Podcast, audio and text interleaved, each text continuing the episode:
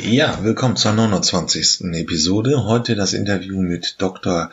Stefan Carsten über die Mobilität in der Stadt und die Zukunftsentwicklung. Es ist weniger Auto, es ist mehr Rad, aber es gibt noch andere Entwicklungen und jede Stadt geht da auch ihren eigenen Weg. Dann beschäftigen wir uns mehr ein bisschen mit der Wirkung von Fördermitteln, also staatlichen Fördermitteln für Innovation. Ich, es gibt jetzt ein ganz frisches neues Lab in Berlin.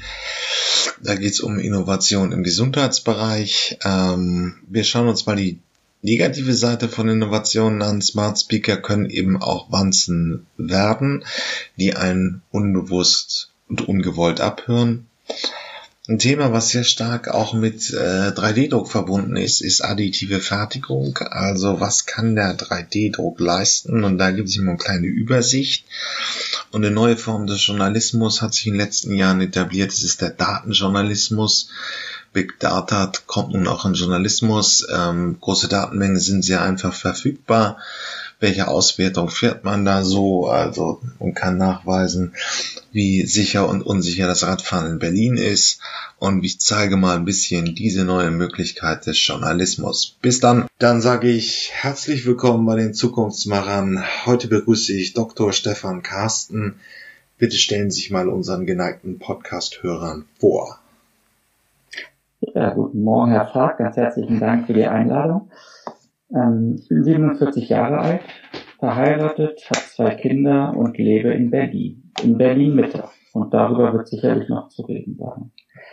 Ich habe 17 Jahre in der Zukunftsforschung bei Daimler gearbeitet und bin jetzt seit sieben Jahren freiberuflich als Zukunftsforscher tätig. Ich berate, ich kritisiere und ich denke über Zukünfte nach, die uns über die nächsten 10, 20, 30 Jahre begleiten werden und frage mich, wie können wir als Gesellschaft, wie können wir als Akteure in diesem Zukunftsspiel uns so aufstellen für die Zukunft, dass wir zwar Corona-Krisen vielleicht nicht hm, vorhersagen können, aber dass wir doch besser auf sie vorbereitet sind.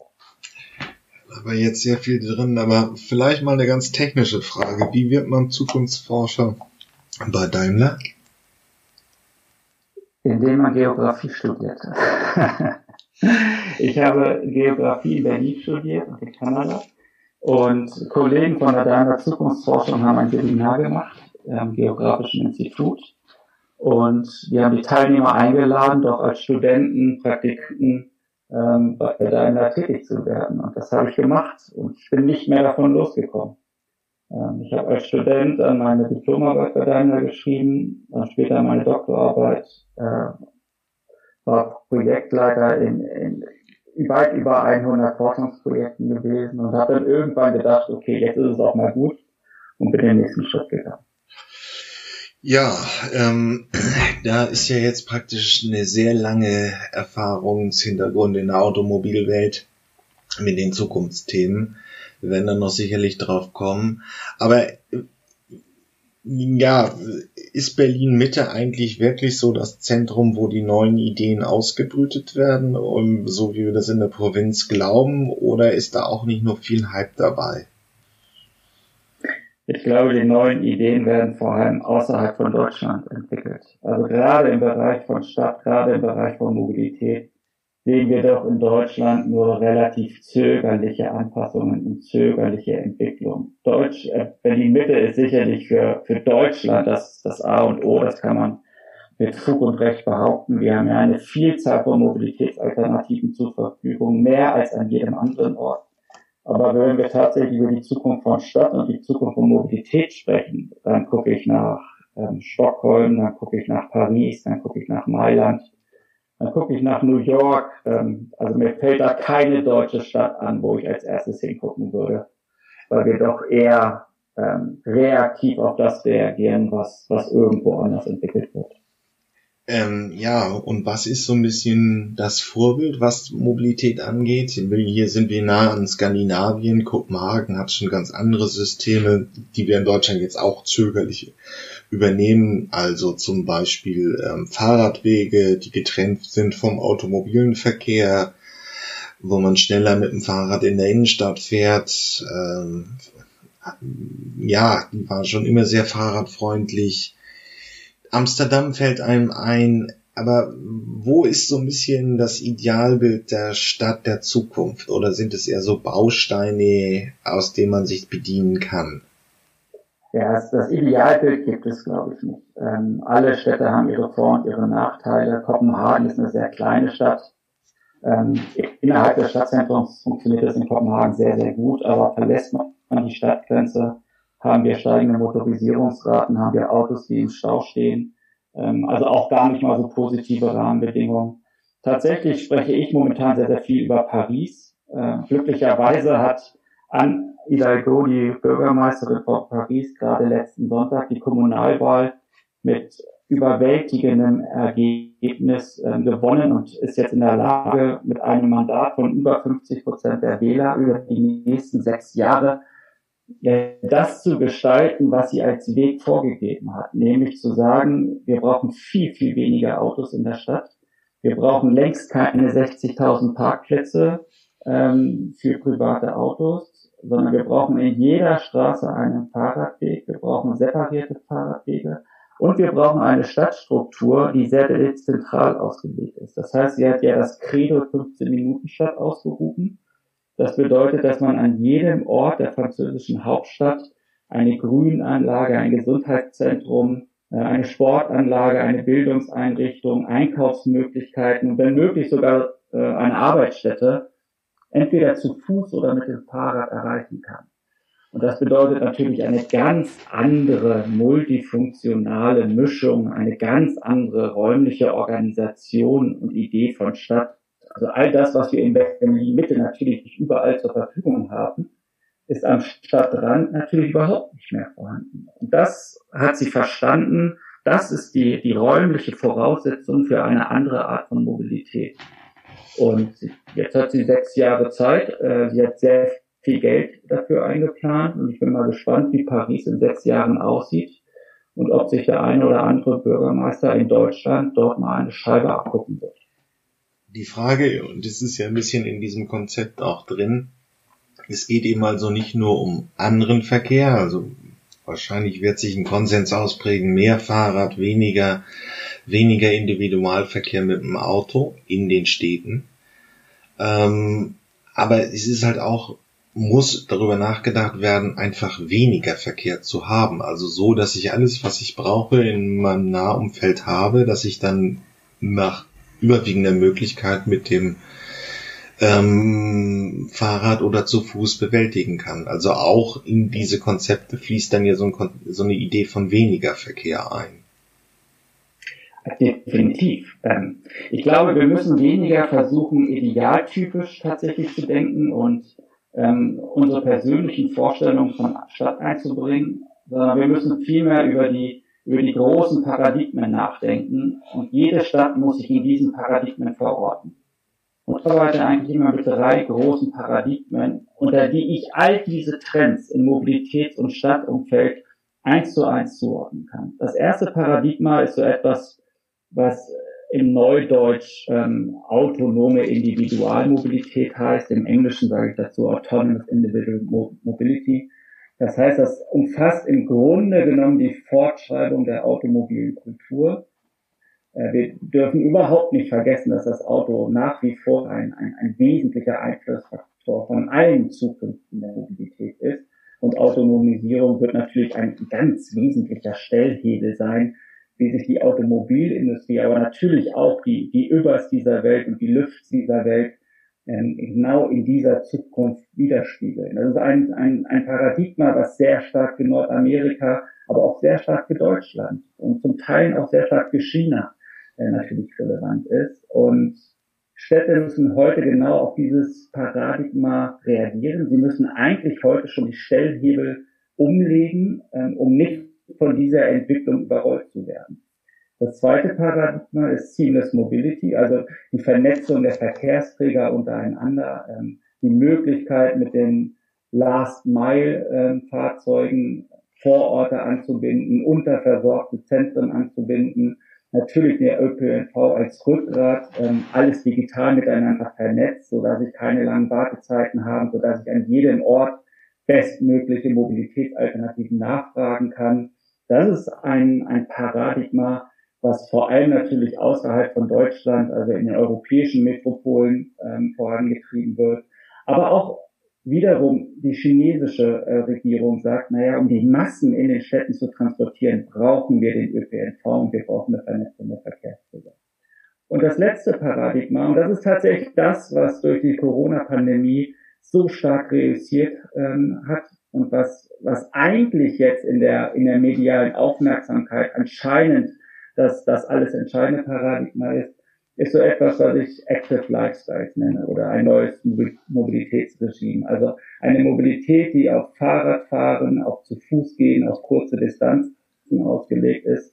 Ähm, Amsterdam, Kopenhagen, Utrecht, Sie haben diese Beispiele schon angesprochen. Das sind die klassischen, das sind die klassischen Repräsentanten dieses Paradigmas. Aber auch eine Stadt wie Mailand, die sagt, wir hatten eigentlich immer eine sehr, sehr hohe Luftverschmutzung. Wir hatten immer eine sehr, sehr starke Verkehrsbelastung. Ähm, wir haben jetzt sehr viele Tote durch die Corona-Pandemie. Das heißt, wir wollen unsere Stadt auch wirtschaftsstrukturell anders in die Zukunft führen. Wir brauchen einen anderen Plan, wir brauchen eine andere Idee. Und da wird Active Lifestyles auch, genau wie in Paris, eine ganz wesentliche äh, Rolle spielen. Aber nochmal, jede Stadt wird sich in diesen Paradigmen eigentlich orientieren müssen. Sie werden wahrscheinlich jedes dieser Paradigmen auf die eine oder andere Art und Weise auch umsetzen. Die eine Stadt sagt, na, ich werde eher auf das dritte abzielen, die andere Stadt sagt, na, ich werde eher auf das erste abzielen. Aber alle diese Zukünfte werden sich in den Städten irgendwo widerspiegeln. Und es wird spannend zu sein, wenn die Bürgermeister und Verkehrsplaner dann die Frage zu beantworten haben, in welcher Stadt wollen wir eigentlich leben und wie bereiten wir uns auf diese Zukunft vor? Naja, man muss schon sagen, auch der Individualverkehr mit dem Privatauto hat eine gewisse Renaissance unter Corona erlebt. Ähm, die FDP hat das zum Beispiel ne, und äh, Oliver Lukovic, der verkehrspolitische Sprecher, hervorgehoben. Die Leute haben auch ganz gerne mal wieder mit dem Auto gefahren, weil man nicht im ÖPNV fahren musste und nicht dann irgendwie in Gefahr von ähm, der Coronaviren ausgesetzt war. Es gibt immer eben Entwicklungstrends, aber es gibt natürlich auch noch gegenläufige Trends. Ich will jetzt nicht zu tief in diese Corona-Debatte einsteigen, aber ähm, hat das Auto, so wie wir es heute kennen, denn überhaupt noch einen Platz in der Stadt? Also ich finde, es gibt natürlich in ein paar Diskussionen wirklich, wo ja, was war es Berlin? Ich glaube, 2030 sollen ähm, die Innenstadtbelieferungen schon mal raus ähm, aus dem Stadtkern. Es gibt da Pläne. Aber hat das Auto noch eine Berechtigung wirklich in größeren Städten? Auch mit, also es hat aller Voraussicht nach einen Elektroantrieb, aber ähm, hat es noch eine Berechtigung? Ich glaube ja. Ähm, ich bin überhaupt gar kein Freund von diesen, von diesen Gräben, die, die häufig in diesen Diskussionen gezogen werden. Car-Free City, autofreie Städte. Es gibt, es gibt eine Vielzahl von Menschen, die sind auf das Auto angewiesen in, in, in irgendeiner Art und Weise. Ähm, ich glaube, wir sollten viel mehr über geteilte Straßen, Shared Streets nachdenken, als dass wir Städte komplett autofrei gestalten. Dadurch werden nur Gräben in den, in den Diskussionen offenkundig, dadurch werden die, die Player, die Akteure gegenseitig ausgespielt und das hilft dem, dem Alltag Mobilität äh, wenig weiter. Wie Sie vollkommen richtig sagen, der, das Auto als privater Schutzraum ist jetzt gerade sehr erfolgreich. Es werden so viele Menschen mit Wohnmobilen und Karawanen in den Urlaub fahren wie noch nie zuvor. Die Campingplätze werden überfüllt werden, ähm, überfüllt sein, weil natürlich die Menschen diesen privaten Schutzraum äh, gerne, gerne in den Urlaub mitnehmen würden. Sie haben Sanitäranlagen, sie haben Kochanlagen, sie haben ihr Wohnzimmer, sie haben alles, in ihrem Umfeld dabei. Und viele werden sagen, oh ja, das ist eine zukünftige Urlaubsform, die wir uns auch weiter vorstellen können. Und andere werden sagen, naja, eigentlich wollte ich doch ins Ausland fliegen. Eigentlich fühle ich mich trotz der, des schönen Umfeldes in Deutschland doch, doch sehr unwohl und sehr eingeengt. Also Sie sehen, das Auto wird für viele Zielgruppen weiterhin sehr, sehr, sehr, sehr wichtig bleiben. Die Automobilindustrie reagiert gerade mit, mit Abo-Modellen, mit flexiblen Finanzierungs- und Nutzmöglichkeiten. Ich muss mir nur die Sixt-App angucken und sehe, wie das, das gesamte Portfolio einer, einer automobilen Nutzung vor mir liegt und ich eigentlich nur noch zugreifen muss. Also natürlich wird es dort auch Anpassungsmaßnahmen geben, auch wenn ich das Auto nicht mehr besitze, werden viele Menschen in Zukunft immer noch das Auto nutzen. Und ich glaube, das ist auch, das ist auch gut und richtig. Wir brauchen nur eine Gleichberechtigung in den Infrastrukturen. Wir müssen eine Gleichberechtigung in Investitionen ähm, erzielen. Und so haben Fahrradfahrer eine Chance, nicht nur von Autos überfahren zu werden, sondern tatsächlich auch ihren Raum in der Stadt zugesprochen zu bekommen. Das ist sicherlich ein Paradigmawechsel, der, der für vielen klar ist. Es ist ja sehr, teilweise in Großstädten relativ gefährlich, mit dem Auto zu, mit dem Fahrrad zu fahren. Ähm, aber mir ist das Konzept noch nicht ganz so klar. Also wir sehen einfach diese Großtrends. Mehr Fahrradfahren, eine Gleichberechtigung, wie immer auch es aussieht, im Autofahren, vielleicht auch in einigen Teilbereichen eine Verdrängung des Autos wie wäre das in den nächsten zwei, drei Jahren? Wenn wir also, das sind so Paradigmen, aber wo würden die sich in der Realität schon zeigen? Was müsste jetzt wirklich in der kürzeren Frist, und das ist bei Städten natürlich auch einfach dann schnell mal fünf bis zehn Jahre, aber was müsste sich in der kürzeren Frist ändern, damit wir dieses Paradigm, diese Paradigmen so wenig äh, erfüllen können und damit wir sie in der Realität sehen? Welches Paradigma meinen Sie jetzt? Also diese Paradigmen, die drei, von denen ich gesprochen ja. habe, die werden sich realisieren, die wirken auf uns ein. Ähm, egal ob technologisch oder soziale Trends, ähm, all diese Paradigmen werden in der einen oder anderen äh, Form ähm, auf uns einfließen. Die, die Städte müssen letztendlich gemeinsam mit, mit den Mobilitätsakteuren entscheiden, welches von diesen Paradigmen sie priorisieren wollen und welche Zukunft sie für ihre, ihr persönliches Umfeld denn gestalten wollen. Active Lifestyles, und da haben Sie es ja schon gesagt, ähm, einen Straßen, einen Fahrradweg zu konzipieren, zu planen und umzusetzen, dauert in deutschen Städten, naja, Minimum zwei bis drei Jahre. Das heißt, auch wenn wir jetzt ein paar Pop-up-Radwege haben, die ja auch schon lange vorgeplant worden sind, die sind ja überhaupt nicht aus dem Stegreif einfach eingesetzt worden, ähm, die werden auch über die nächsten drei, vier Jahre erst, erst um sich greifen. Und da sehen wir einen großen Unterschied zu anderen Metropolen. In anderen Städten gehen diese Entwicklungen sehr, sehr viel schneller und sehr viel umfangreicher vonstatten. Ich glaube, in Deutschland, Berlin, ähm, andere Metropolen, da ist das Szenario Seamless Mobility viel relevanter, weil der ÖPNV heute schon ein, ein, ein sehr wesentlicher Akteur, nicht sogar der wichtigste Akteur in der Mobilitätsumfeld dann jeweils vor Ort ist. Nur der ÖPNV muss sich natürlich auch modernisieren und weiterentwickeln. Jetzt steht er erstmal vor Finanzierungsschwierigkeiten. Ähm, kein Mensch fährt mehr mit den ÖPNV. Einnahmen sind weggebrochen. Die Fixkosten sind nahezu identisch geblieben. Das heißt, der ÖPNV muss sich viel stärker aus seiner Rolle hinaus bewegen und die Kooperation mit privaten Mobilitätsakteuren suchen. Äh, wir müssen viel stärker in, in Mobility as a Service oder wie ich sage All-Inclusive Mobility denken. Wir müssen Paketlösungen generieren, damit Pendler, die aus den Vororten oder aus dem ländlichen Raum einreisen, nicht immer nur das Auto als alleinige Alternative haben, sondern eine, eine nahtlose Mobilitätskette, die sie von ihrem Wohnort in weniger dicht besiedelten Raum bis in die Innenstadt transportiert. Das sind Maßnahmen, die können relativ schnell vonstatten gehen, aber bis wir hier auch eine vollständige Realisierung äh, sehen, dauert das natürlich auch nochmal 10 bis 15 bis 20 Jahre. Nur wir brauchen politische Entscheidungen. Das ist mal das A und O. Berlin prescht häufig vor mit politischen Entscheidungen. In der Realisierung passiert dann aber doch relativ wenig. Also politische Entscheidung ja, Umsetzung ist natürlich noch viel, viel wichtiger. Und dann bewegen wir uns langsam in richtige Zukünfte.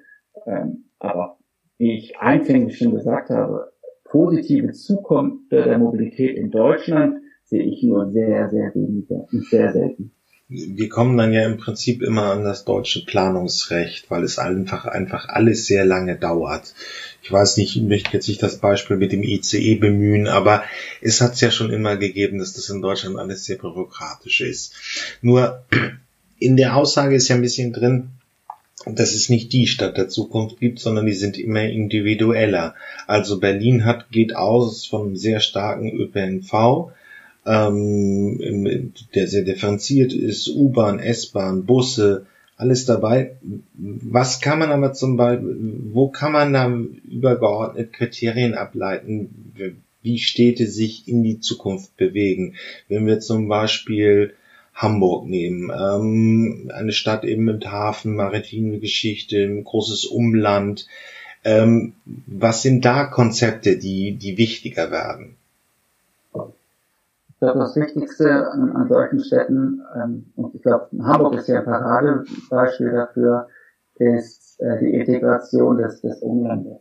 In Hamburg, in Hamburgs Umland gibt es eine Vielzahl von kleineren Städten, die sich weigern, weiter zu wachsen. Das heißt, die Stadtregion als solches, äh, die ja die, das Zentrum des Bevölkerungswachstums darstellt, darstellt, das muss verstanden werden und das muss politisch ähm, umgesetzt werden, dass die Region als solches in den Mittelpunkt gerückt wird. Die Region ist der Ort, wo die Verkehre entstehen, die den Verkehrsbelastungen, die Verkehrsstaus in den Innenstädten entwickeln. Nur wenn ich keine Mobilität äh, in der Stadtregion zur Verfügung habe, sondern reine Automobilität, das heißt keine weiteren Alternativen, um von meinem Wohnhaus überhaupt zur S-Bahn oder zur Regionalbahn zu gelangen, ähm, wo der ÖPNV ausgedünnt wird, wo ich schlechte Taktzeiten habe, äh, wo ich ein Tarifsystem habe, was ältere Menschen abschreckt, in, anstelle sie einzuladen, dann äh, werde ich nie äh, der Automobilität auch in den Innenstädten entkommen müssen. Das heißt, wir brauchen im Umland der Städte eine ganz andere Art von, von, von mobilen Städten, sage ich dazu. Das sind Städte, die sind nicht nur Schlafstädte, sondern das sind Städte, die haben Arbeitsplätze, Wohnplätze, das heißt, sie sind Ziel und Quelle von Verkehren. Äh, wenn Sie schon mal in, in Wien gewesen sind und sich die Seestadt Aspern angeguckt haben, das ist nur ein Beispiel von anderen Vorortstädten, die, die auch in Schweden oder in Dänemark äh, jetzt gerade entstehen. Das sind Orte mit 30, 40, 50.000 Menschen. Dort gibt es 30, 40, 50.000 Arbeitsplätze zusätzlich. Das sind, das sind Wohnorte, die sind stark äh, gemischt, die sind dicht, äh, die haben Hochhäuser. Ähm, da gibt es sicherlich auch das eine oder andere Einfamilienhaus, aber das sind ganz andere Stadtkonzepte, ähm, als wir sie in Deutschland kennen. Und natürlich, in Seestadt Aspern, bevor überhaupt mit dem Bau begonnen worden ist, war die U-Bahn-Linie bereits fertig installiert und betriebsfähig, sodass die Menschen, als sie eingezogen sind, äh, sich schon überlegen brauche ich denn hier eigentlich das, das Auto, was in der Sammelgarage steht? Oder kann ich nicht doch die, den ÖPNV nutzen, der mich in 25 Minuten direkt zum Rathaus nach Wien befördert? Und das System ist bereits vorhanden und ich kann es, kann es nutzen vom Start weg. Das heißt, diese Entscheidung, wenn ich umziehe, das wissen wir ja aus der Mobilitätsforschung, diese kritischen Eingriffe in die Lebensgestaltung, die sind natürlich entscheidend darüber, ob ich mein Mobilitätsverhalten überhaupt in der Lage bin zu ändern oder ob es so bleibt wie immer zuvor. Ähm, das packen wir natürlich als Beispiel auch nochmal in die Shownotes, die äh, Seestadt in Wien, ähm, damit der geneigte Podcasthörer sich da ein bisschen tieferen Einblick verschaffen kann. Ja, aber okay, die Städte sind individuell, es braucht immer neue Lösungen. Aber das heißt, wenn wir jetzt aber dann das mal ein bisschen trennen und die Technologien, die reinkommen, das ist auf der einen Seite das automatisierte Fahren. Wir sehen zum Beispiel die Seemeile in Berlin-Tegel ähm, die praktisch das, was Sie jetzt beschrieben haben, diese Zuliefererverkehre, ich lebe irgendwo am, in, am Rande in der Peripherie der Stadt, ich muss zu einer großen S-Bahn-Station, um in den Stadtkern zu kommen, da könnten diese automatisierten Shuttles eingesetzt werden, um diese Zubringerfahrten zu übernehmen. Was sehen wir jetzt noch? Dann sehen wir wahrscheinlich auch noch Apps, die einfach das ermöglichen, was Siemens Mobility ist. Also die HVV hat sogar diese Woche eben ähm, jetzt eine App vorgestellt und alle Angebote, die sie haben, von S-Bahn-Ticket, ähm, U-Bahn, Bussen und äh, Leihrollern wirklich in eine App gebündelt. Da kommen noch, da, da gibt's noch ein bisschen Potenziale, oder? Vollkommen richtig. Also in Berlin heißt das Yelby.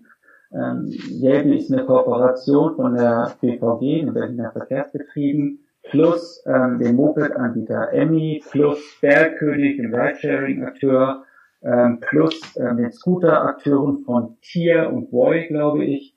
Ähm, wir können Carsharing-Fahrzeuge integrieren. Das ist alles in einer App gebündelt. Die, die Nutzerzahlen sind sehr, sehr beeindruckend zu sehen. Äh, darüber hinaus versucht Yelby nicht nur die virtuelle Bündelung der Angebote, sondern wir haben mittlerweile schon sechs Mobility Hubs äh, gegründet. In, in Hamburg ist das Switch, ähm, das kennen Sie ja sicherlich auch. Das heißt, dort gibt es, ich weiß jetzt leider nicht aus dem Kopf, wie viele Stationen, die häufig an U- oder S-Bahn ähm, angegliedert sind, aber, und das ist die Strategie in Berlin, auch häufig in Kooperation mit den kommunalen Wohnungsakteuren.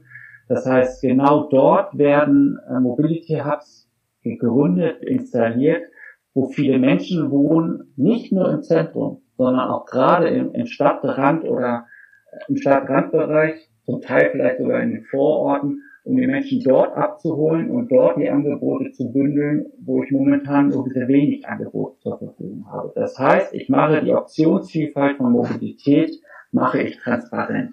Und ich zeige den Menschen, was sie für Alternativen zur Verfügung haben, neben dem Auto. Und diese Mobility Hubs und äh, diese All-Inclusive-Angebote, die werden wir jetzt auch im Zuge von, von der Corona-Pandemie immer häufiger sehen. Warum? Weil die Menschen natürlich viel achtsamer geworden sind. Nicht jeder ähm, wird jetzt notwendigerweise in Zukunft wieder in den ÖPNV einsteigen, sondern man wird ganz genau beobachten, wie sich die Fallzahlen entwickeln. Man wird gucken, was für Ereignisse hat es gegeben. Werde ich jetzt in die U-Bahn gehen oder werde ich mir eine Alternative suchen?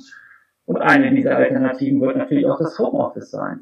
Auch wenn es die meisten nicht mögen, aber es hat doch leidlich funktioniert über die letzten Wochen und Monaten. Und dass wir diesen Podcast jetzt hier über Zoom machen, das hat vor ein paar Jahren sicherlich auch noch nicht so richtig funktioniert. Also diese technischen Möglichkeiten, die sind da, um Verkehr auch überhaupt gar nicht erst entstehen zu lassen. Und der eine oder andere wird das in Zukunft nutzen. Achtsame Mobilität wird gerade unter den Rahmenbedingungen ähm, von Corona ich glaube, eine wesentliche Bedeutung gewinnen. Wobei es natürlich neben Zoom auch noch sehr viele andere schöne ähm, digitale Kanäle natürlich. gibt. Ähm, da machen wir jetzt hier keine Werbung für. Aber klar, es wird eine Veränderung an, entstehen, weil auch einfach Angebote da sind. Ähm, wir sprechen jetzt aber so wahnsinnig ähm, äh, sicher über die Zukunftsentwicklung und wir haben ja nun auch in der Mobilität gesehen, dass ein paar Konzepte nicht funktioniert haben. Jetzt ist es bald ein Jahr her, dass Daimler Car2Go versuchte in Ulm, das haben sie eingestampft. Es sind jetzt natürlich in den letzten vier, fünf Jahren eine Menge Konzepte, neue Fahrzeugtypen, Rollersharing, Fahrradsharing, irgendwas Sharing. Wahrscheinlich kommen jetzt bald die ersten Logistik-Sharing-Konzepte für die Last Mile, ähm, Last Mile Lieferung raus. Nicht alles hat funktioniert. Wie sicher kann man über die Mobilität der Zukunft überhaupt sprechen?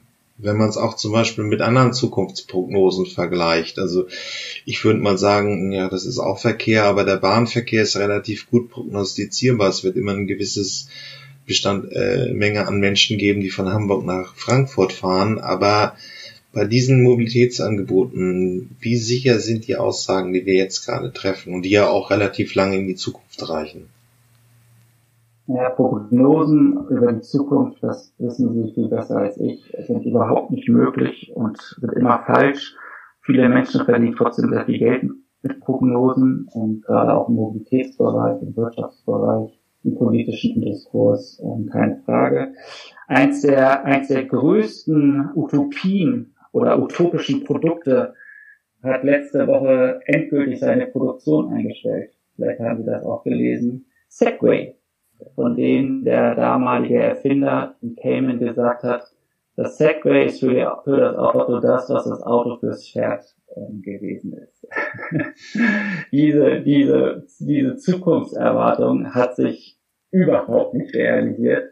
Im Gegenteil, die, die Absätze waren, waren minimal gewesen und heute sehen wir eigentlich nur noch Touristen oder, oder Sicherheitspersonal, die mit diesen äh, Fahrzeugen unterwegs sind. Also das ist genau so ein Beispiel wie Sie richtigerweise sagen, wir sehen gerade sehr, sehr viele, sehr, sehr viele Dienstleistungen und es ist überhaupt nicht klar, ob die erfolgreich sind. Und genau deswegen denke ich in Zukünften und genau deswegen denke ich in diesen Portfolios ähm, aus, aus Mobilitätsalternativen, wo es gar nicht so sehr darauf ankommt, ob nun das eine Produkt darin erfolgreich ist oder die eine Dienstleistung erfolgreich ist, sondern es ist die Kombination von unterschiedlichen Angeboten, von unterschiedlichen Verhaltensweisen, aber auch von Stadttypologien, von denen ich glaube, dass sie mir robuste ähm, Entwicklungsoptionen aufzeigen, wie sich die Mobilität in Städten verändern kann. Also nochmal, Prognosen ähm, funktionieren nicht nur in diesem Umfeld natürlich nicht, sondern ich versuche über ein breites Verständnis möglicher Alternativen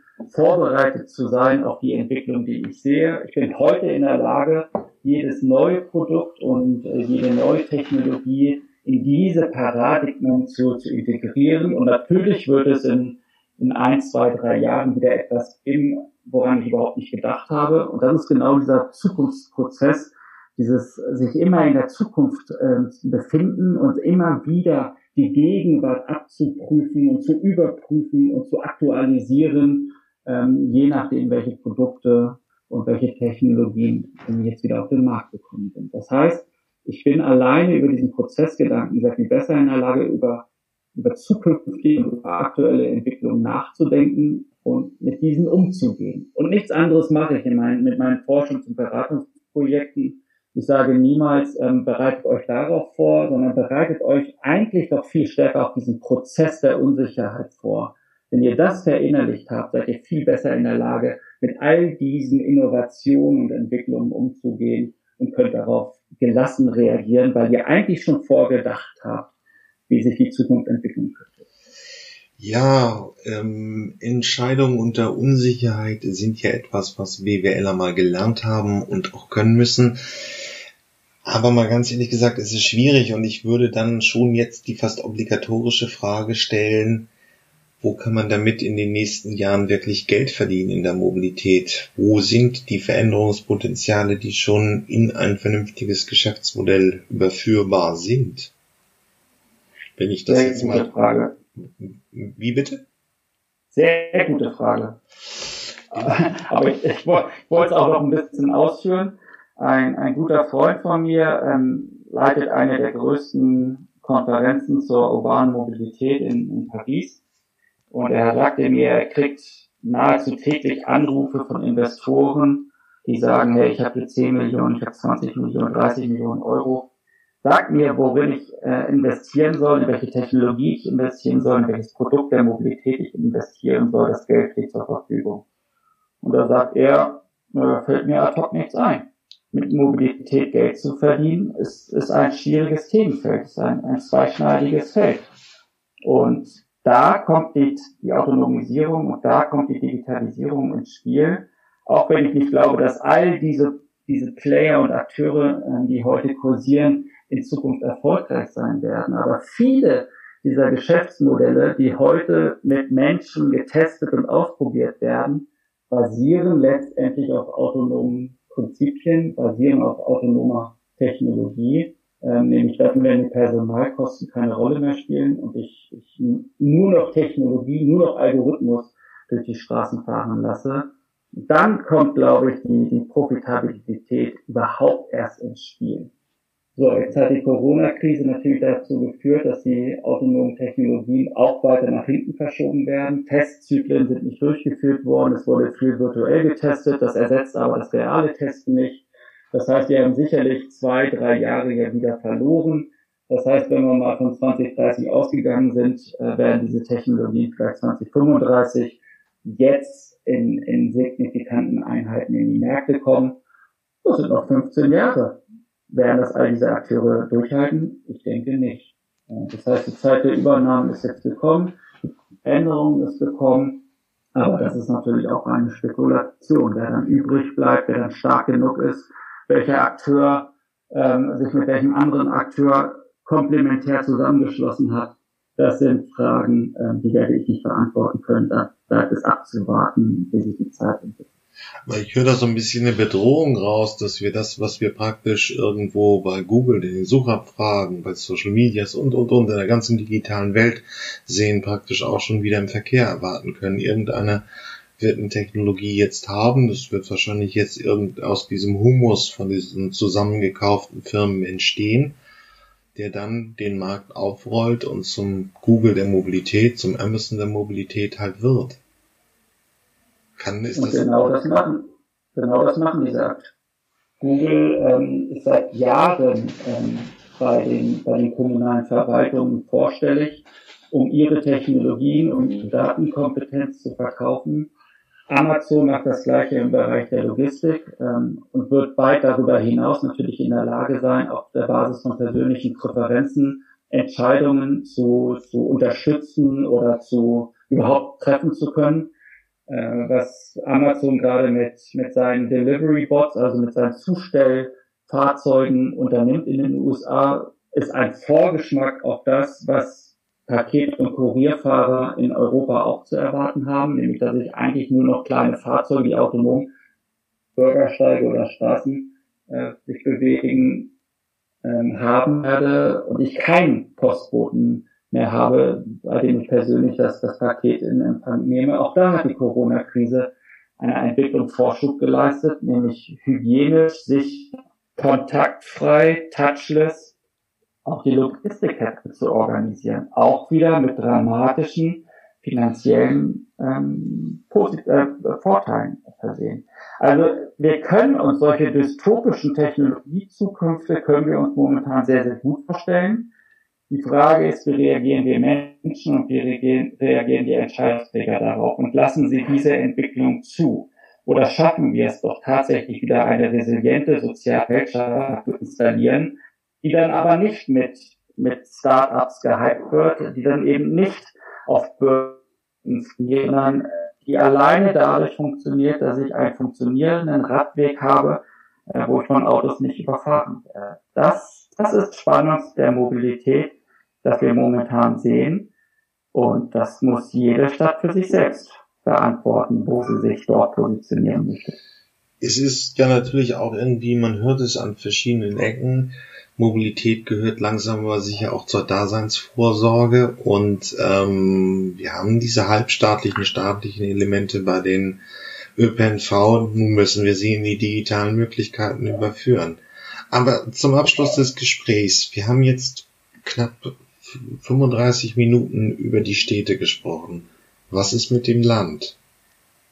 Also es sind eben, ja, die Städte sind in den letzten Jahren immer populärer geworden und klar, wir reden über große Veränderungen, äh, die ganzen Technologiekonzepte, Sharing-Apps, automatisiertes Fahren, in weiten Strecken auch Elektromobilität, konzentrieren sich auf die Städte, aber wo wird sich im, auf dem platten Land, aber auch in der Provinz etwas ändern? Was kann da eine Chance bieten?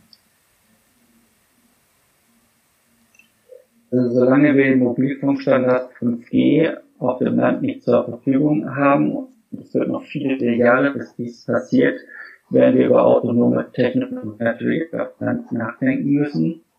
Was ich sehr spannend finde, sind solche Konzepte, ähm, was ich bereits angedeutet hatte, All-Inclusive Mobility, also auch der ländlichen Bevölkerung eine Alternative zum Auto aufzuzeigen und in Paketlösungen zu realisieren. Was ich sehr interessant finde, sind solche Akteure wie mobilesdorf.de äh, heißen die, glaube ich, gemeint mit diesen kleinen Gemeinden ähm, das Carsharing installieren, entweder mit den Plattenfahrzeugen der Mensch vor Ort oder mit den Verwaltungsfahrzeugen, die in der jeweiligen Kommune zur Verfügung gestellt werden. Da kann ich mit relativ äh, geringem Aufwand eine, eine, eine Automobilität realisieren, die aber nicht auf dem eigenen Besitz äh, basiert, sondern der auf den Fahrzeugen basiert, die eh schon vor, vor Ort sind, um dort auch natürlich eine Anschlussmöglichkeit in den ÖPNV zu realisieren.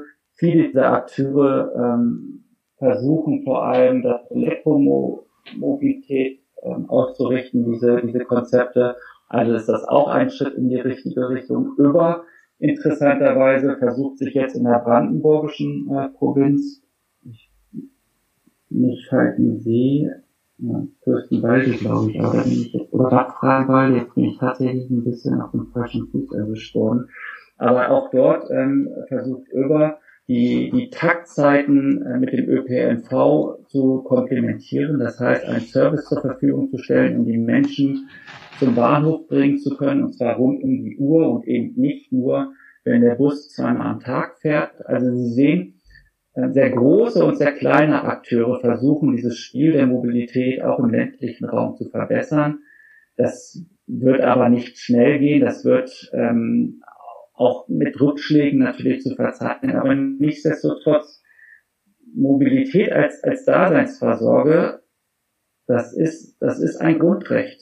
Und auch wenn es vielleicht nicht, nicht gesetzlich ähm, verankert ist, aber wir haben gesehen in den letzten Monaten, was passiert, wenn Menschen nicht mehr mobil sein dürfen.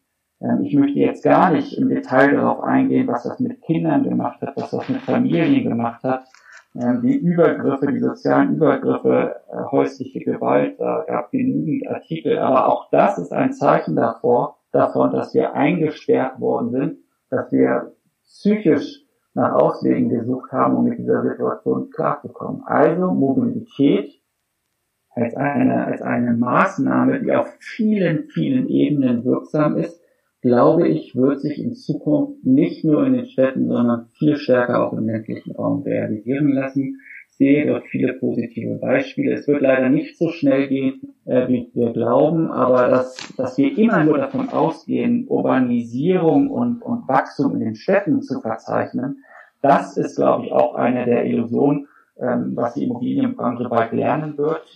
Jetzt denken viel mehr Menschen als noch vor einem Jahr darüber nach, wieder aufs Land zu ziehen.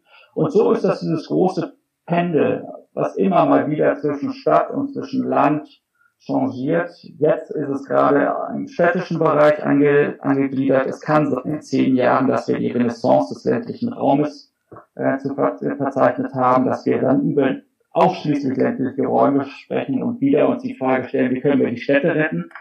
Also da bin ich ganz, ganz optimistisch, ähm, dass wir hier vielleicht sogar wieder eine, eine umgekehrte Entwicklung sehen, als das, was wir die letzten zehn Jahre bezeichnet haben. Das ist durchaus nach Corona möglich. Wir, ich packe das in die Shownotes, um den Modellversuch von Uber in Brandenburg. Das recherchiere ich nochmal nach. Das kann dann der geneigte Podcasthörer sich nochmal in Ruhe anhören und anschauen.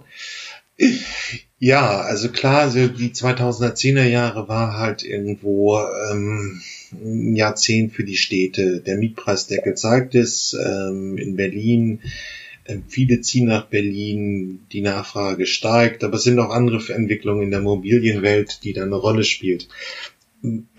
Aber zum Abschluss, wie wäre denn nochmal, wenn man so eine, sagen wir mal, eine Region auf dem Land herausgreifen würde, wie würde es idealtypisch ablaufen? Was bräuchten die Leute? Sie bräuchten einen wirklichen Zugang zum nächsten größeren Stadt. Sie bräuchten eine vernünftige Mobilität innerhalb ihrer Kommune.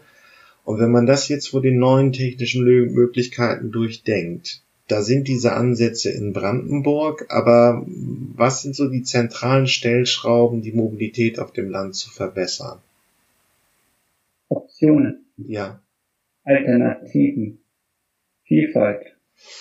Ähm, diese Restricted Mobility basiert ja nahezu ausschließlich auf dem Auto. Okay. Ähm, das heißt, ich, ich muss Vielfalt anbieten. Ich muss in Mobilität denken und nicht in Verkehren denken. Ich muss Hubs installieren, wo heute keine Mobilität vorhanden ist. Das heißt, es ist in allererster Linie eine staatliche Aufgabe. Ich muss dieses Konzept Mobilität mit weit mehr als, glaube ich, 30 Alternativen, die ich hier in Berlin Mitte zur Verfügung habe, da muss ich jetzt peu à peu in die, in die ländlichen Regionen gehen und überlegen, welche dieser Alternativen brauche ich wo vor Ort, um den Menschen Mobilität zu ermöglichen. Und wir müssen auch unsere, unsere Verträge auch in den Städten natürlich so konzipieren, dass nicht nur im Berliner S-Bahn-Ring alle Alternativen angeboten werden, sondern dass die Verträge so ausgestaltet werden zwischen den Städten und den Mobilitätsbetreibern, dass genau diese Angebote auch am Stadtrand und im Vorort, im ländlichen Raum angeboten werden. Das heißt, hier brauche ich ein, ein politisches Verständnis darüber, was eigentlich Mobilität in welchem Ort bedeutet und wie ich es verbessern kann, um die Menschen zum Einkaufen zu bekommen, um die Mensch, Menschen zum Arbeiten, wohin auch immer zu bekommen und nicht immer nur auf der Basis des Autos ähm, mit verbrennungsmotorischen Antrieben, muss man dazu sagen, sondern auch mit einem Auto vielleicht, das elektromobil angetrieben ist. Die Wasserstoffstrategie ist jetzt gerade verabschiedet worden, ist auch ein, ein richtiger Weg, weil wir nicht wissen, äh, wie die Eintrittslandschaft der Zukunft tatsächlich aussehen wird. Aber natürlich den ÖPNV so zu ergänzen und so zu stärken, dass den Menschen Alternativen zur Verfügung gestellt werden. Also Mobilität im Raum zu denken, ist, glaube ich, die wichtigste politische Aufgabe in diesem Spiel. Das heißt, in den nächsten zwei, drei, vier, fünf Jahren muss einfach mehr Alternativen im ländlichen Raum geschaffen werden und dann wird man sehen, was funktioniert und was unter welchen Bedingungen funktioniert. Aber bislang ist es erstmal einfach ein bisschen experimentieren. Richtig, vollkommen richtig. Es ist experimentieren, weil wir auch nicht wissen, wie die Menschen in den ländlichen Regionen auf diese Entwicklung reagieren werden. Ich war ähm, Mitglied einer, einer Forschungsgruppe, ähm, die hat sich mit Potenzialen von Kleinstädten in peripheren Räumen auseinandergesetzt und da ging es darum, über die Menschen überhaupt erstmal in Erfahrung zu bringen, was ist eure Identität, was ist euer Verständnis von eurem Ort, ähm, aber auch von eurer Zukunft. Und wie können wir genau dieses Verständnis in die Zukunft tragen? Das war, das war die wichtigste Fragestellung in, in diesem Prozess.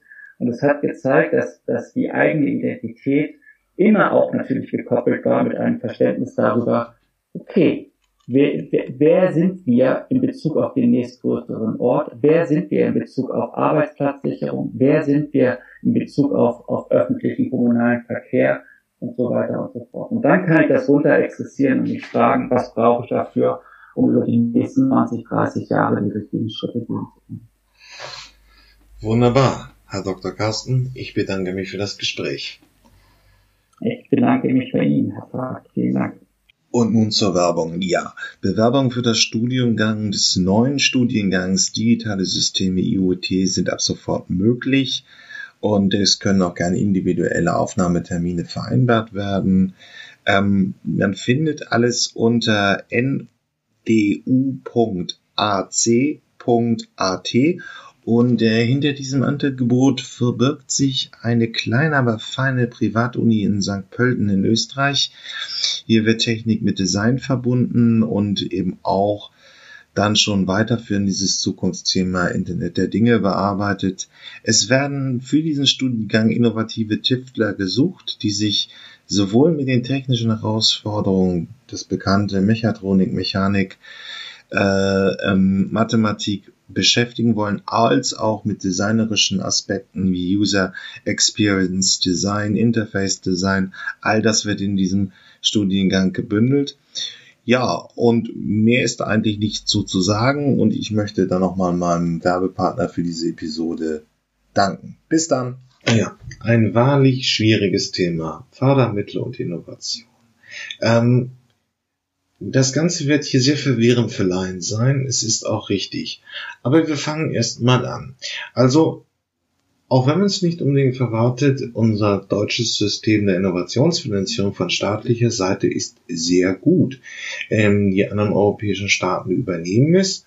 Es sind relativ plausible Aspekte drin und auch viele kleine Unternehmen äh, können gefördert werden. Also das Rückgrat, also der Mittelstand in Deutschland, hat auch Anspruch auf große staatliche Fördertöpfe.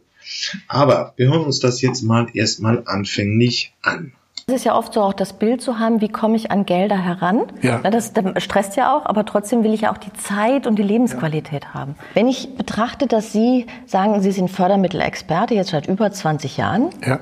Solopreneure, Unternehmer, Franchise-Nehmer, es ist ja eine ganze große Bandbreite, da frage ich mich so, trauen sich die Leute keinen Antrag zu stellen oder sind die, sind die unwissend?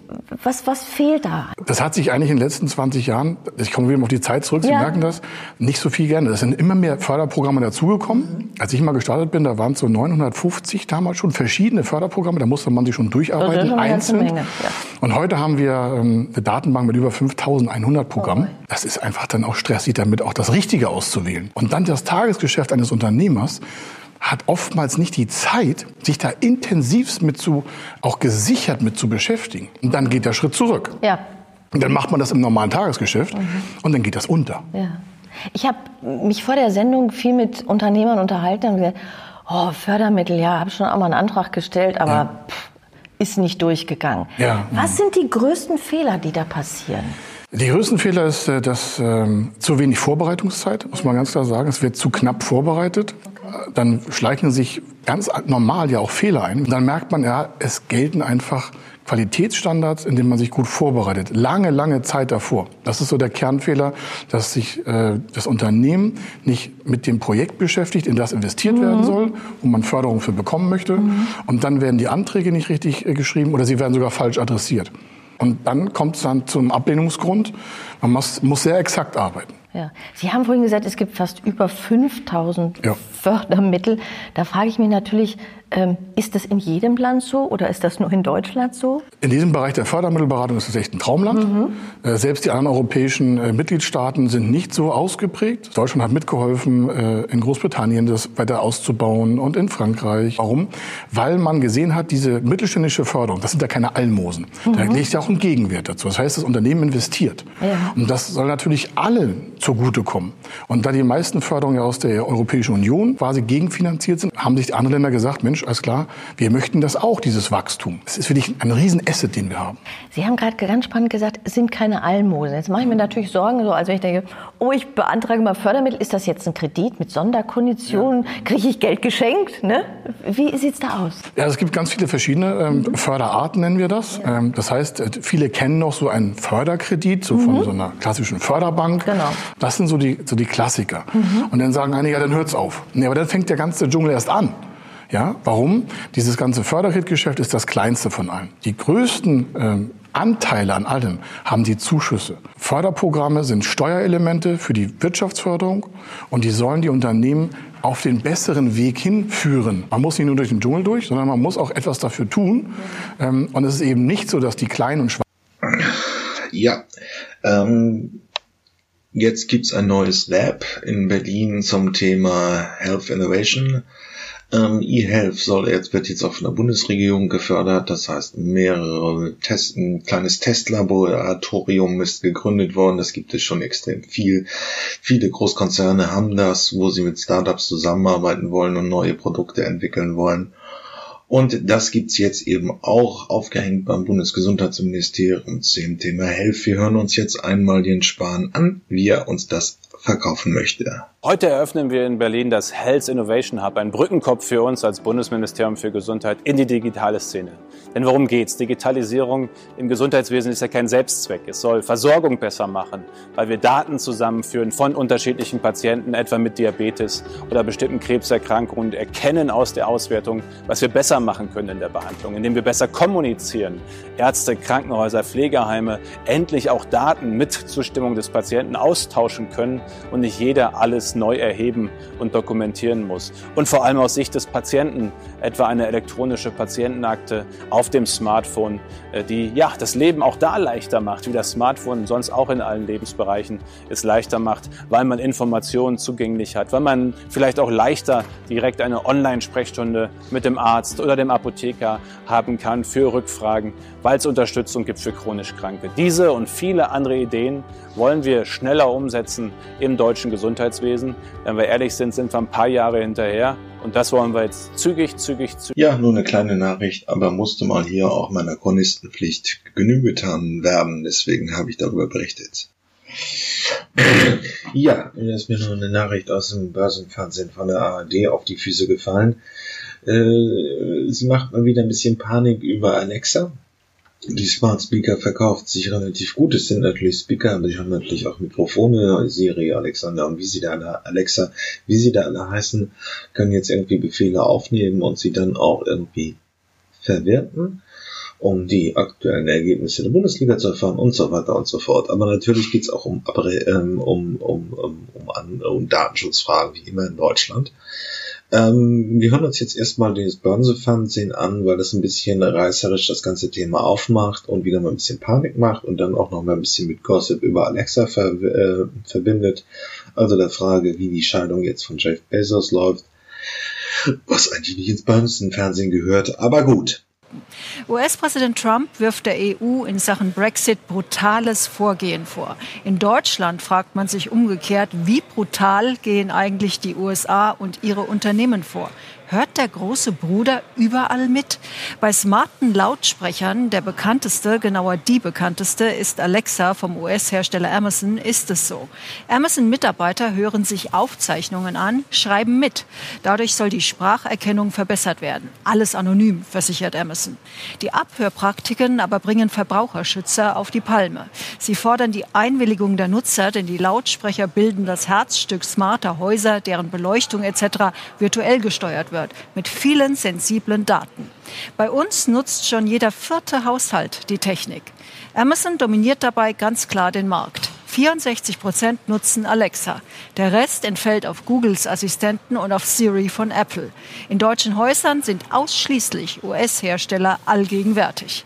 Der Markt für die smarten Lautsprecher wächst rasant. Überall auf der Welt. Das Gros, 60 Prozent, machen dabei Amazon und Google unter sich aus. Ansonsten mischen noch chinesische Firmen wie Alibaba mit. Denn auch unter Chinas Dächern wird schon fleißig mit smarten Assistenten kommuniziert. Das Abhören von Alexa aber könnte für Amazon zu einer größeren Affäre werden. Apropos, Amazon-Chef Jeff Bezos hatte de facto schon eine. Ihr Name Lauren inklusive bekannter Fotos vom privaten Smartphone geklaut, sagt Bezos. Ein Eklat. Und der Trennungsgrund für Jeffs Ehefrau Mackenzie. Die Scheidung der beiden hatte Staatscharakter. Überlebt Amazon das, fragten sich die Aktionäre. Sieht so aus. Mackenzie kriegt nämlich 36 Milliarden Dollar in Form von Amazon-Aktien. Vier Prozent der Anteile für 25 Jahre Ehe. Chef Bezos Anteil sinkt zwar auf 12 Prozent, doch er übernimmt alle Stimmrechte. Mackenzie verzichtet hier. Sie wird die viertreichste Frau der Welt. Das reicht. Jeff und Mackenzie Bezos freuen sich nun gemeinsam auf ihre neue Beziehung als Freunde. Ähm, jetzt lasse ich noch mal fünf Minuten durchlaufen, denn da wird das Ganze ein bisschen differenzierter erklärt. Und wie gesagt, das Hauptproblem ist natürlich, das sagt der gesunde Menschenverstand auch, also in Räumen, wo vertrauliche Gespräche laufen sollten, sollten keine Mikrofone sein und dann müssen Sie ein bisschen aufpassen, was da die Zwangsupdates von Alexa bedeuten. Okay. Die Welt ist voller Lautsprecher. Aber es sind nur Lautsprecher, es sind auch Mikrofone und die hören mit und die machen dann eigentlich ganz tolle Dinge. Aber was machen sie noch? Diese Frage will ich jetzt klären mit Hannes Rückheimer, Experte zum Thema Smart Home und vielerlei anderer Dinge. Hannes, erstmal grüß dich. Hallo und guten Tag nach Stuttgart. Hallo, Christian. Hannes, wenn ein solcher Lautsprecher in meiner Hütte ist, ist dann meine Privatsphäre perdu? Also Alexa oder sowas? Ja, also sicherlich nicht ganz so pauschal, wie du es gerade sagst. Ähm, man kann die Dinger abschalten. Es gibt einen Mute-Knopf und in dem Augenblick, wo man den drückt, wird auch tatsächlich ähm, nichts übertragen. Das hat ja gerade der Kollege Wolfgang Rudolf, der das Format Computer Club 2 macht, ähm, sehr gut und, und auch kompetent äh, überprüft, indem er einfach geschaut hat, was passieren denn da für Datenströme ähm, bei Alexa und Co.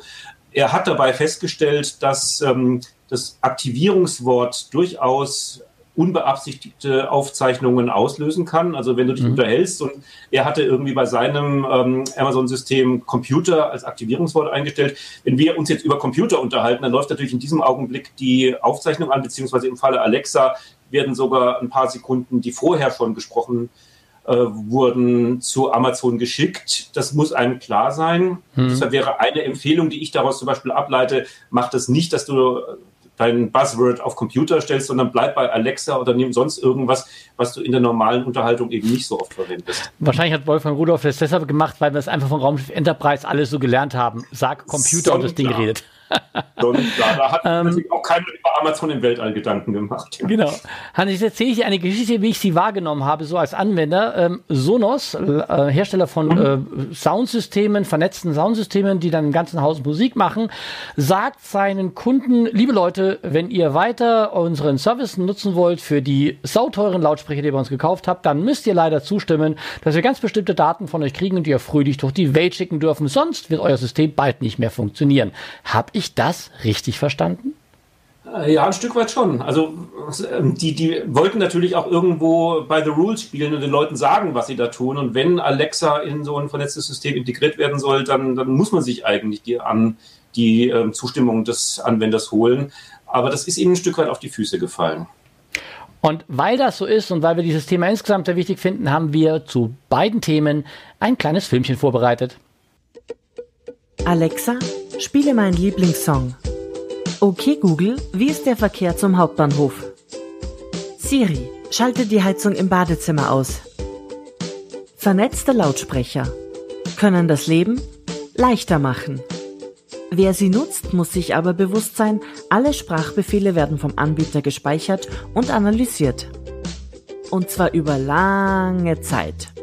Begegnen Sie Alexa, Google Now, Siri und Co. deshalb kritisch. Wählen Sie ein Aktivierungswort, das in Alltagsgesprächen kaum vorkommt. Bei den meisten Systemen können Sie gespeicherte Kommandos auch gezielt löschen. Das ist vor allem sinnvoll, wenn die Aktivierung aus Versehen erfolgt ist und schalten Sie das Mikrofon oder das ganze Gerät einfach mal aus, wenn Sie keine Zuhörer haben wollen. In hochprivaten Räumen und überall, wo Menschen vertraulich sprechen, zum Beispiel bei Ärzten, Psychologen oder Anwälten, sollten Lautsprecher mit Sprachsteuerung tabu sein. Wie eine nachträgliche Erweiterung eines bestehenden Multiroom-Systems um Sprachsteuerung mächtig Ärger verursachen kann, musste kürzlich Sonos erleben. Der Hersteller will einige seiner vernetzten Lautsprecher nachträglich mit einem Software-Update um die Unterstützung für Alexa erweitern. Um alles richtig zu machen, hat Sonos seine Datenschutzbedingungen um den Hinweis erweitert, dass das System nun auch Gespräche aufzeichnet und zum Analysieren in die Cloud schickt. Dumm nur, wer das nicht will und das Software-Update verweigert, dem droht, dass seine teuren Multiroom-Lautsprecher irgendwann nicht mehr funktionieren könnten. Dies führte zu einem Aufschrei in der Sonos-Gemeinde. Noch ist das umstrittene Software-Update nicht erschienen, doch dass seine Idee auch kritische Folgen haben könnte, sollte Sonos nun klar sein. Es bleibt daher zu hoffen, dass die Alexa-Unterstützung im Sonos-System auf jeden Fall komplett abschaltbar sein wird. Dann kann jeder Nutzer selbst entscheiden, ob er diese Funktion nutzen will oder ob seine Lautsprecher lieber offline bleiben. Ja, so ganz dramatisch ist es nicht, aber man muss dieses und jenes beachten, also passen Sie auf bei den Zwangsupdates von Alexa. Ja, additive Fertigung. Ich habe hier schon im Sommer 2019 einen großen Beitrag über 3D-Look gemacht. Das bleibt so ein bisschen stecken. Aber in dieser ganzen Fertigung, also, ja, wie soll man sagen, etwas wird additiert dazugebracht. Es ist immer irgendwie ein Pulver oder irgendeine Substanz, die dann zu einem Gegenstand wird. Passieren noch eine ganze Menge anderer äh, ähm, interessanter Verfahren. Heute kann man schon Elektronikbauteile verdrucken und so weiter. Wir hören uns das jetzt einmal vom Fraunhofer den Institut, die haben da ein schönes Online-Tutorial zu gemacht, einmal an und lassen uns das Ganze technisch erklären. Der Traum ist Jahrzehnte alt. Man füttert eine Maschine mit Daten von einem Bauteil, drückt auf einen Knopf und hält nach wenigen Minuten das Bauteil in den Händen. Inzwischen ist dieser Traum wahr geworden. In jedem Elektronikmarkt können Sie inzwischen einen 3D-Drucker erwerben, der kleine Bauteile selbst ausdruckt. Aber das ist natürlich alles nur Pillepalle. Die Industriewelt spricht da eine ganz andere Sprache. Das Schlüsselwort heißt additive Fertigung. Das kommt daher, weil die Bauteile nicht durch Sägen, Fräsen oder Bohren aus einem Block herausgearbeitet werden, sondern Schicht für Schicht aus Pulvern, Flüssigkeiten oder Kunststoffschnüren, sogenannten Filamenten entstehen. Schauen wir mal im Schnelldurchgang, an welchen additiven Themen das Fraunhofer IPA gerade so arbeitet. Ich habe da schon mal was vorbereitet. Den Wissenschaftlern vom Fraunhofer IPA und vom Fraunhofer IKTS ist es hier gelungen, künstliche Zähne aus Keramik herzustellen. Der Clou, die sehen genauso aus wie echte Zähne. Und es kommt noch besser. Durch die additive Fertigung lassen sich Kosten und Aufwand dramatisch reduzieren. Genial. Hier haben die Wissenschaftler einen additiven Prozess in eine intelligente Maschinenzelle verpackt. Die übernimmt die Nachbehandlung der Bauteile und bindet sie direkt in die industrielle Fertigung ein. Die Idee, damit können Produktionshilfsmittel wie zum Beispiel dieser Greifer hier gedruckt werden. Toll! In der sogenannten Next Factory werden Elektroniksysteme in einem Zug hergestellt. Während das Kunststoffgehäuse im Drucker entsteht, setzt ein Mikromontagesystem zwischen die einzelnen Schichten Bauteile wie Chips, Widerstände oder LEDs ein. Das Ganze sieht dann so aus. Der Hammer. Aber das Beste kommt noch. Das ist das Casa Mobile, eine smarte Mini-Fabrik, die man mit einem LKW überall hin transportieren kann. Und sie ist in der Lage, maßgeschneiderte Produkte mit 3D-Druck vor Ort innerhalb von kürzester Zeit herzustellen. Das ist wegweisend. Puh, ich bin eine Menge rumgekommen heute. Und ich habe dabei eine Menge gelernt. Erstens, additive Fertigung ist extrem vielseitig und kann dabei richtig kostengünstig sein. Zweitens, additive Fertigung macht bei komplexen Bauteilen und niedrigen Stückzahlen Sinn. Drittens, additive Fertigung lässt sich wunderbar mit anderen Produktionsverfahren kombinieren. Also wenn Sie mich fragen, wir werden noch viel von additiver Fertigung hören und auch sehen. Und jetzt kommt ein spannender Beitrag. Wir hören uns am Ende jetzt von Daily, dem Podcast, einmal an, wo wir das jetzt schon in der ganzen, äh, als, als, als Laien, als Konsumenten kennen, die ganzen verbauten Elektronikbausteile und so weiter und so fort. Und vorher hören wir uns nochmal so einen netten Plausch an von einem Metallurgen und einem Chemiker, das zeigt auch, wie vielschichtig das Thema immer mehr wird. Es geht nicht nur irgendwie um hässliche Plastik-Happy Hippos zu drucken mit einem 3D-Druck, sondern man kann immer aufwendige Bauteile mit immer komplexeren Metallanforderungen, äh, Materialanforderungen äh, verbacken. Hochinteressant und das hören wir uns jetzt einmal an. Pulver was Festes machen. Ja. Weißt du? Also das ist genau das wichtige Thema hier. Und das ist jetzt ein Prozess, der basierend über additive Fertigung, das heißt, ich nehme Pulver plus Pulver plus Pulver, ja. ein bisschen mit dem Laser drauf gebraten, jetzt mal ganz blöd gesprochen, und dann habe ich nachher eine Komponente realisiert. Ja. Sonst kennen wir subtraktive Verfahren, wo wir einen Metallblock haben, und SP37 und der wird dann schön klein gemacht, wie auch immer. Im Videospiel-Kontext könnte man sagen, das eine ist die, die, die Augmented Reality, das wird dazugesetzt, also Additive Reality mhm. und es gibt aber die Diminished Reality. Das heißt, du hast sozusagen softwareseitig Verfahren, wie du sagst, okay, ich, hab, ich mache ein Video von dieser Runde, aber ich will dich zum Beispiel nicht drin haben. und softwareseitig. nur ein Beispiel, nur ein Beispiel. Also sowas gibt's dann sozusagen softwareseitig tatsächlich auch, aber es äh, klingt irgendwie nicht so geil. Merke ich gerade. Metallurgie. Oder Metallurgy, oder? Powder Metallurgy, ja, genau. Oh, hört sich gut an. Hört sich, hört sich, hört sich irgendwie... Ja, deswegen sollten wir es auf Englisch machen, ne? Das wäre besser jetzt. Metallurgy. Interessant. Du wiederum bist Chemiker eigentlich, ne? Ähm, genau, ja. Du hast Chemie studiert, äh, bist sogar noch an der Uni Duisburg-Essen äh, tätig im Forschungsbereich, ähm, arbeitest aber auch für die Linde Group, ein riesengroß weltweit agierender Konzern eigentlich auch und bist ebenso wie, äh, wie Dennis und wie Kai in, äh, wie Dennis und wie Gregor in dem ARM-Thema drin plötzlich. Magst du von dir genau, noch ein bisschen ja, erzählen? ich habe äh, Chemie studiert und wollte zur ja. Masterarbeit eigentlich raus von der Uni, weil Uni gibt's eigentlich für die Masterarbeit kein Geld. Wie jetzt? Ja, das ist Chemie immer so, gibt's kein Geld für was. Das wurde mir in der Schule aber anders erzählt.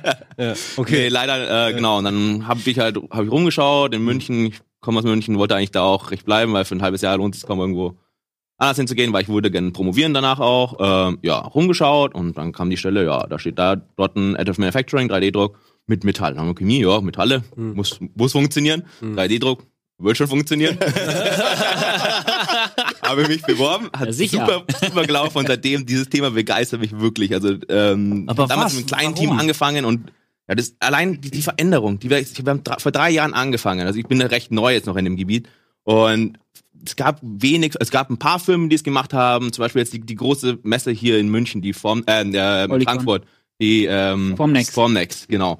Die jetzt ist, die hat angefangen vor drei Jahren mal mit einer Halle. Mhm. Klein oder halbe Halle war das, dreiviertel Halle war ungefähr voll. Ja, dieses letztes Jahr war es zwei Hallen, dieses Jahr ist auch noch zwei Hallen, nächstes Jahr sind schon drei Hallen. Mhm. Also man sieht diesen Fortschritt, den die Technologie hat. Also wirklich von ganz viele Startups kommen, mhm. jeder hat seinen eigenen Prozess, wieder neue Prozesse. Schon sehr faszinierend, was alles möglich ist und Krass. Momentan. Also das irgendwas passiert da draußen in der Industrie. Wir haben jetzt oh, ja. drei Spezialisten an diesem goldenen Tisch sitzen. Wir machen ein Almost Daily zu dem Thema Additive Manufacturing. Herzlich willkommen nochmal alle. Ihr, jetzt kennen wir uns alle schon sozusagen. Ihr habt einen groben, groben Blick. Oh, ich habe so viele Fragen in so viele verschiedene Richtungen. Das ist, das ist, ist verrückt.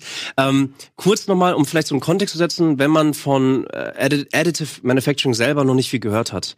Man kriegt als Endkonsument, der ähm, einfach jetzt einfach interessiert ist, kriegt man gerade sehr viel mit über äh, Elektromotoren etc. Also Energie, ähm, regenerative Energiemöglichkeiten, ähm, Elektromotorik in allen möglichen Sachen, sei es ein Skateboard oder natürlich die große. Das ähm, war's dann. Also in der additiven Fertigung, wo man nicht nur Sp Späne äh, wegfräst oder wegschleift ähm, oder wegdreht, äh, sondern eben wo man einfach irgendetwas additiv quasi aufeinander bringt, also zusätzlich aufschichtet, passiert eine ganze Menge und das werden wir auch als Konsumenten bald sehen. Ja, Datenjournalismus, eine neue Form des Journalismus kommt auf. Wir hören uns mal einen ZAP-Artikel, einen Beitrag darüber an, was das genau bedeutet. Es hat natürlich, wie alle neue Entwicklungen, auch historischen Ursprung. Ich meine, der Wettergeschichten werden wir immer wieder sehen.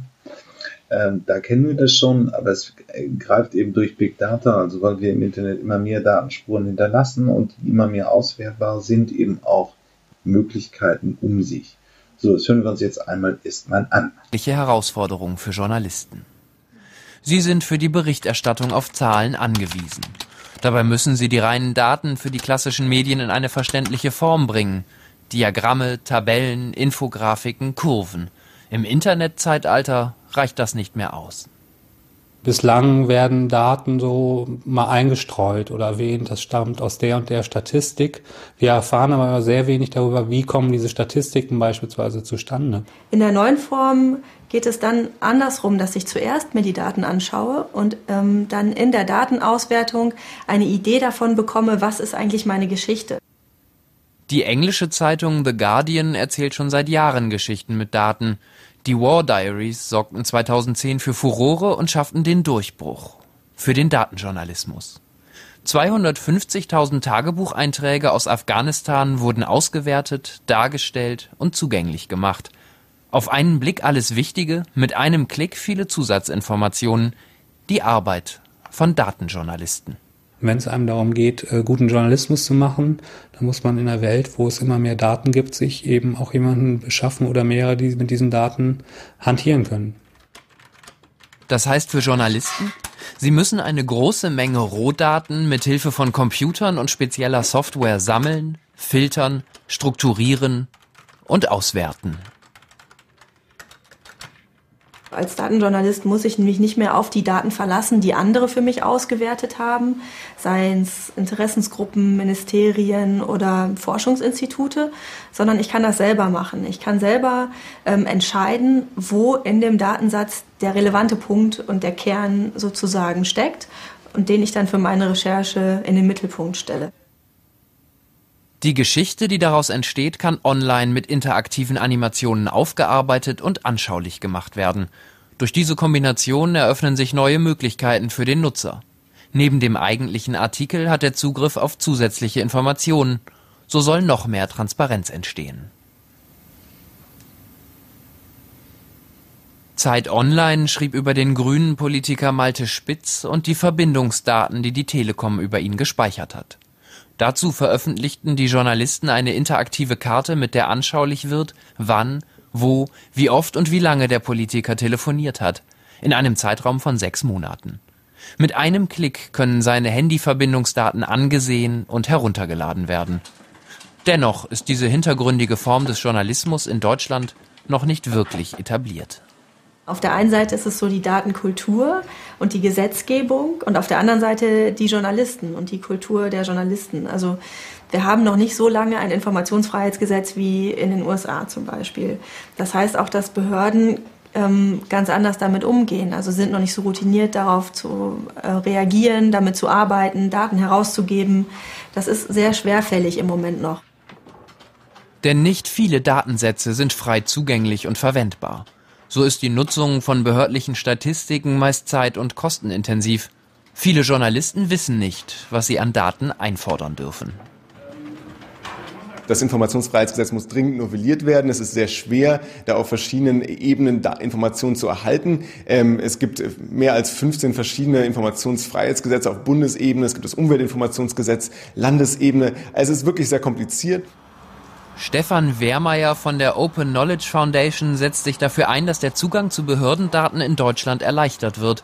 Er fordert Open Data, offene Daten für alle. Open Data ist das Veröffentlichen von nicht personenbezogenen Daten und nicht sicherheitsrelevanten Daten aus, der, aus Behörden, aus der Regierung und der Verwaltung äh, unter freien Lizenzen und maschinenlesbar.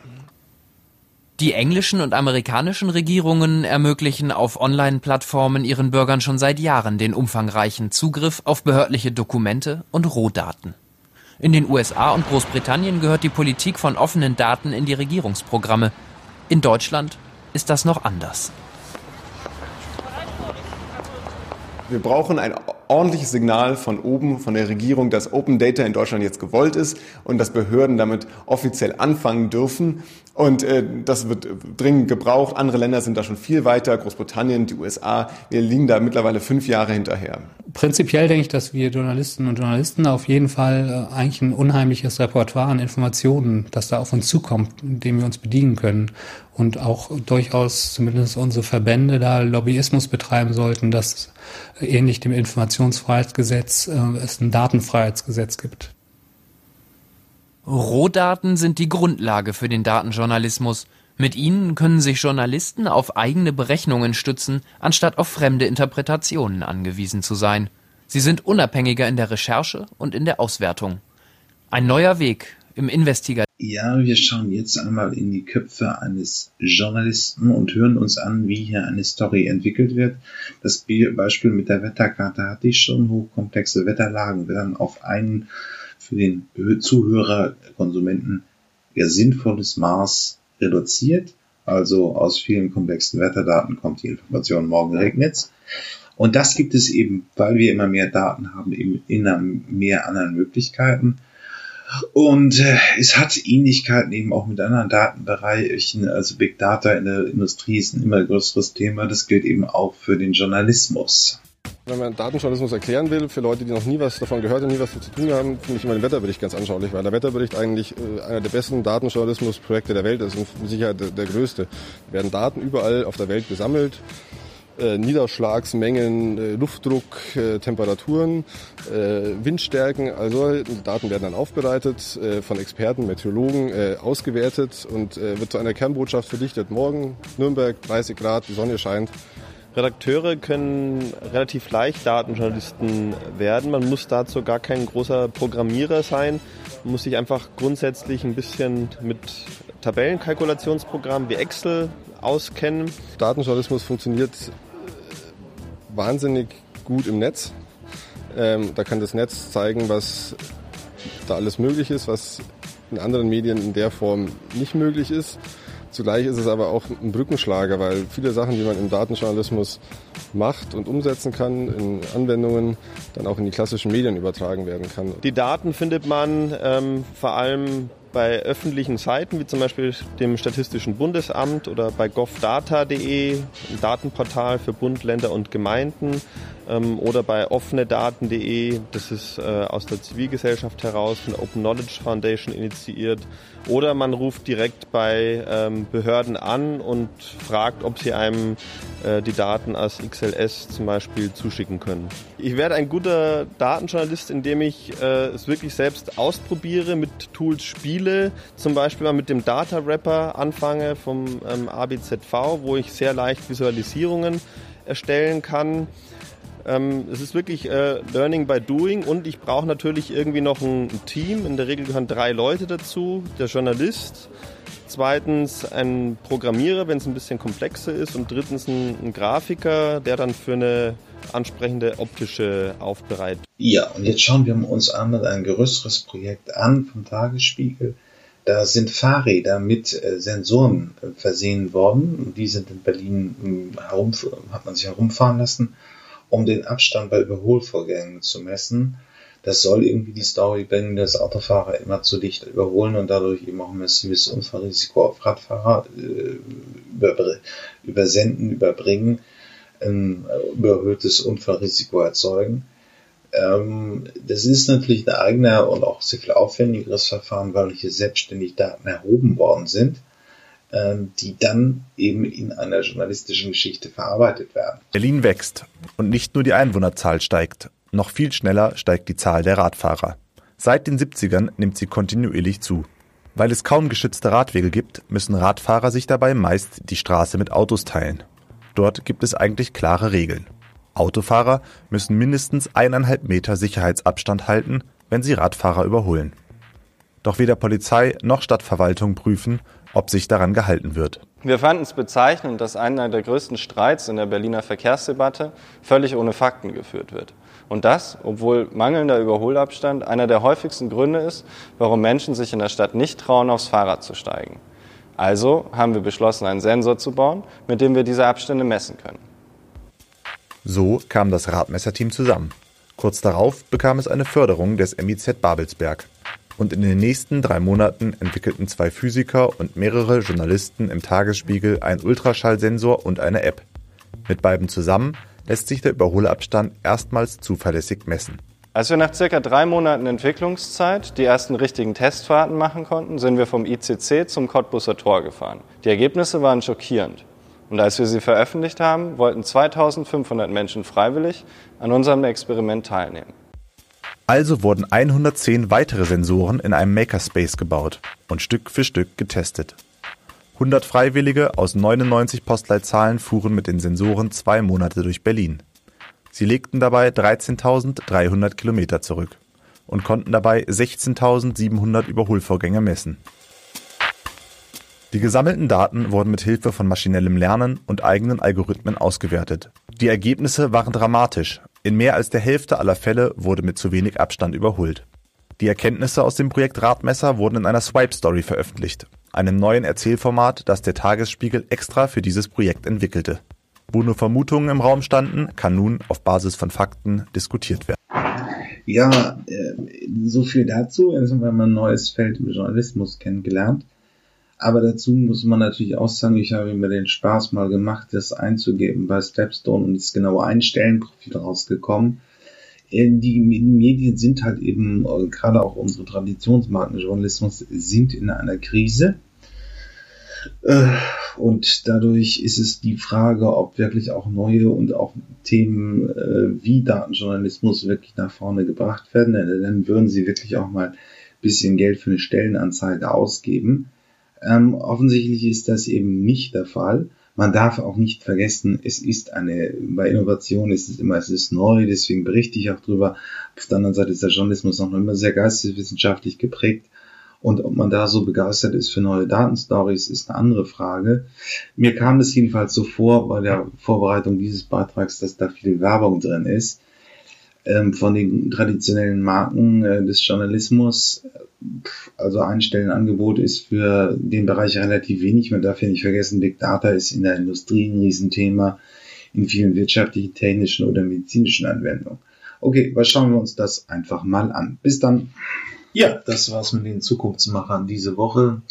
Ähm, hat mich mir hat Spaß gemacht ähm, und wenn ihr irgendwelche Themenvorschläge, Ideen habt oder einen Interviewpartner sucht, meldet euch einfach unter jürgen.fahrt.elektroautovergleich.org. Ähm, sonst bewertet mich gut, das wäre nett.